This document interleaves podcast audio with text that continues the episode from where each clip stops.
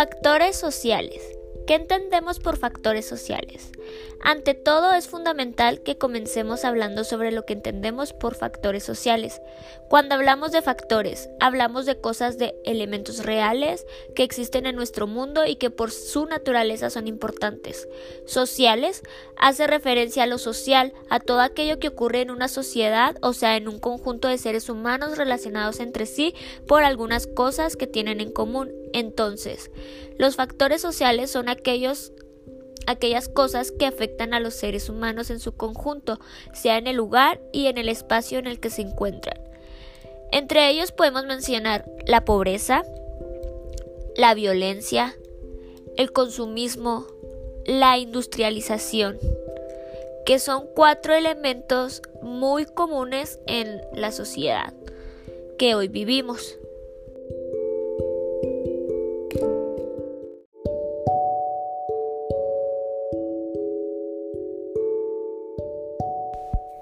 Los factores sociales y culturales tienen una importancia decisiva en la explicación de la evolución del pensamiento.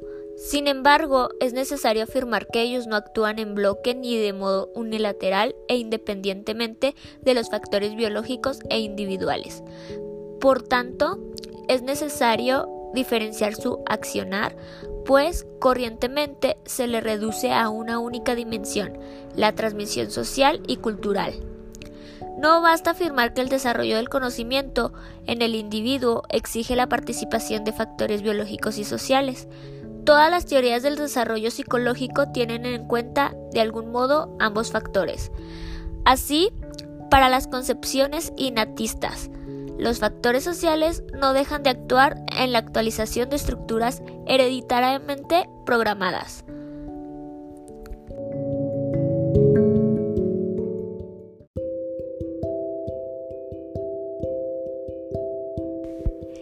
Existen tres dificultades básicas en el estudio de los factores sociales y culturales. La primera se refiere a la falta de diferenciación entre los factores biológicos e individuales por un lado y los factores sociales por otro. La segunda se refiere al uso global e indiferenciado del término social. Y la tercera tiene que ver con los análisis dicotómicos y no relacionales de esos factores. Estas dificultades expresan una problemática amplia y de suma importancia que es necesario ser enfrentado tanto por la investigación básica como por la investigación aplicada. Es común pensar como factores sociales los aspectos de transmisión educativa y de tradiciones culturales, que varían de una sociedad a otra. Es en esas presiones sociales colectivas que se piensa cuando se quiere explicar las variaciones cognitivas de una sociedad a otra a comenzar por las diversas lenguas capaces de ejercer una acción importante sobre las propias operaciones y sobre sus contenidos.